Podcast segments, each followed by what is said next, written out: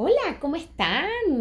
Nuevamente Evelina Edo por aquí en un nuevo podcast, en un espacio para todos. Eh, hoy quiero un podcast súper rapidito con ustedes eh, vinculado a la inseguridad en el empleo. Eh, creo que es un tema que está en boga en este momento precisamente por muchas cosas que se están dando en el ambiente y quiero poder aportarte un poquito. Dentro de las cosas que eh, he venido haciendo a lo largo de, mi vida profesional van vinculadas a los riesgos de prevención psicosocial y he podido identificar que hay una gran inseguridad vinculada al empleo, no solamente eh, cuando hay crisis económica como en este, eh, en este momento, sino también cuando hay alguna crisis en tu entorno laboral. ¿Y cuáles son las cosas que empezamos a ver? Empieza una sensación de tristeza, de, de, no sé en qué punto, en qué momento, en qué lugar estoy con respecto a mi lugar de trabajo, que puede llevarte a la depresión. Esa, esa información globalizada de la crisis que está viviendo un país, una empresa, eh, o simplemente por la crisis que puede estar viviendo la organización puntualmente donde tú trabajas.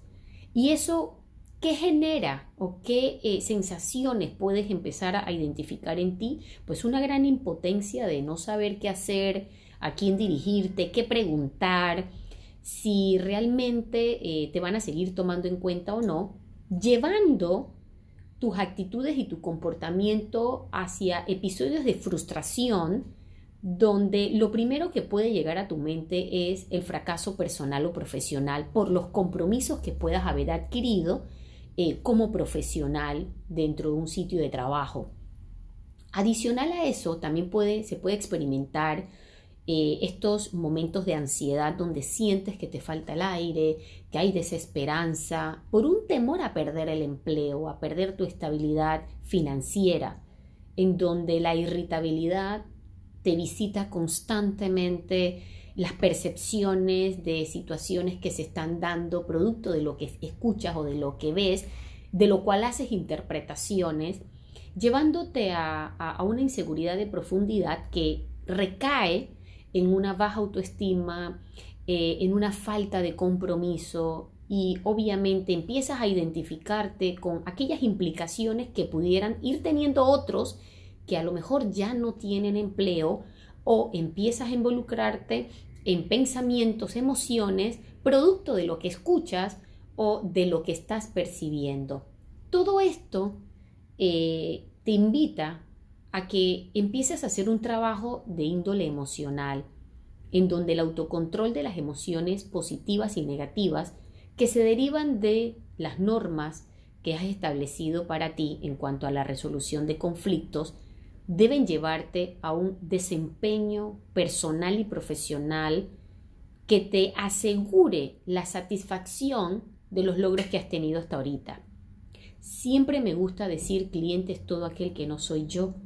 Entonces cuando tú te empiezas a servir a ti primero y empiezas a, a diferenciar o a identificar, por ejemplo, qué tipo de riesgos estás teniendo, que pueden ser riesgos e-, emergentes como el burnout, eh, los conflictos en tu entorno de trabajo, tu entorno familiar, acosos de alguna manera, eh, la violencia eh, y el trabajo desde un enfoque de excesividad o exceso de trabajo, por decirlo de alguna manera. Entonces, a nivel de riesgos psicosociales, quiero también poder aportarte una pregunta clave para que no, no te abrumes con estas preguntas de tengo o no, o no tengo empleo, en los próximos meses voy a tener o no, es quién eres y qué quieres.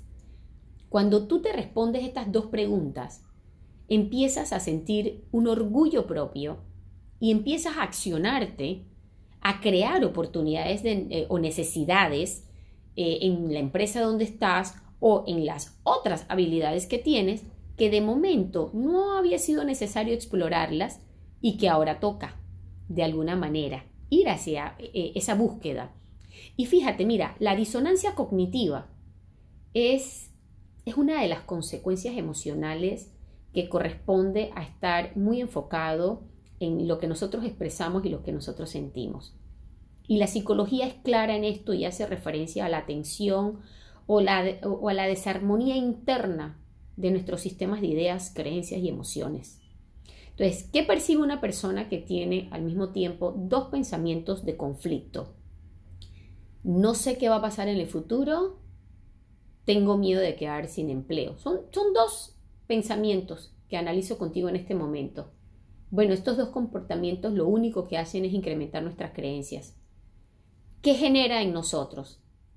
Estados de ansiedad, agotamiento emocional, bajo rendimiento en todo, en las cosas que hagamos en nuestro entorno personal familiar como en nuestro entorno, laboral y producen situaciones eh, cardiovasculares. Entonces, cuando yo te planteo todas estas consecuencias emocionales es porque me interesa mucho llevarte hacia un espacio de prevención de esos riesgos que tú puedas tener. Reflexión que te quiero dejar con este podcast. Haz ejercicio de respiración, caminar ahí suavecito dentro de tu casa, si tienes espacios de área verde, en tu área verde privada, nada que te ponga en riesgo en este momento. Busca momentos que te generen felicidad y disfrútalos, así sean cortos. Y toma la decisión de atender tu salud mental si fuese necesario.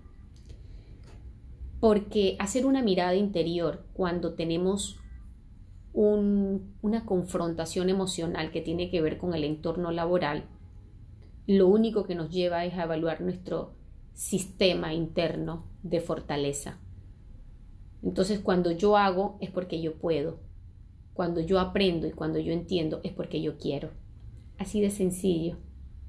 Hagamos la diferencia en un plan de acción ausencia de enfermedad, interés por hacer cosas nuevas, autocontrol y autodominio de las enfermedades y acción hacia las cosas que me interesan hacer, aquí, ahora y en el futuro. Que tengas mucha suerte en las nuevas ideas que se te pueden ir planteando en este evento de vida que estamos viviendo. La inseguridad puedes autocontrolarla.